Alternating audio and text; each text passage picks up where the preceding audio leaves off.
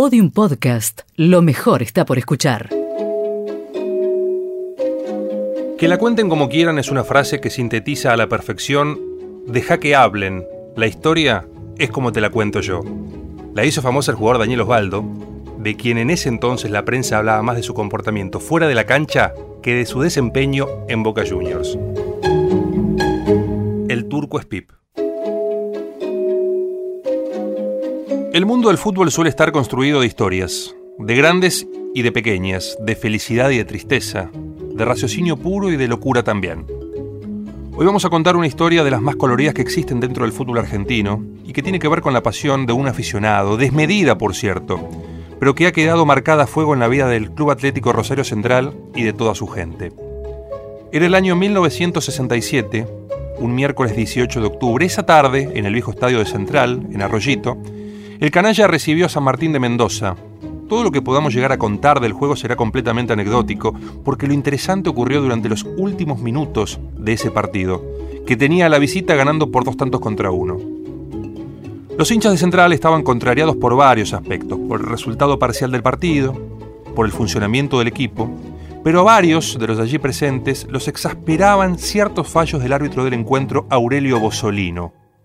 Detrás del arco que defendía el gato Edgardo Andrada, arquero de Central, había dos jóvenes, uno apodado el alemán y al otro lo llamaban turco. Ambos eran muy pasionales y de tan enojados que estaban con el juez del partido, traspasaron el alambrado que separa a los hinchas del campo de juego para poder increparlo.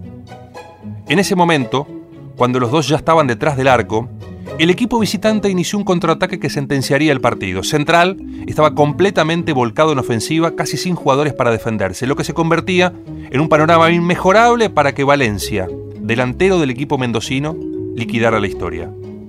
Y en esa carrera, que se inició para convertir el tercer gol de San Martín, nació un mito canalla, el turco Orlando Spip, pegadito a la portería, al ver que el balón, manso y tranquilo, iba a ingresar al arco, no tuvo mejor idea que evitar el gol.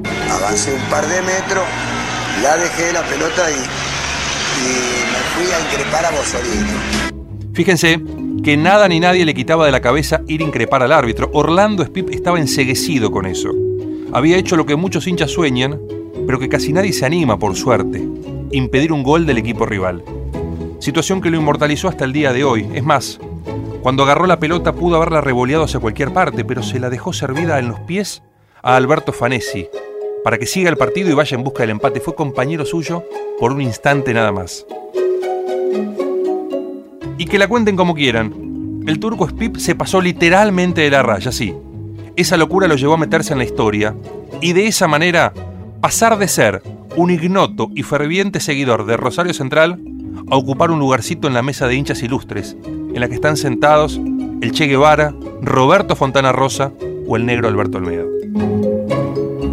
Todos los episodios en podiumpodcast.com y en nuestra aplicación disponible para Apple y Android. Seguimos en facebook.com barra podiumpodcast y en Twitter arroba podiumpodcast.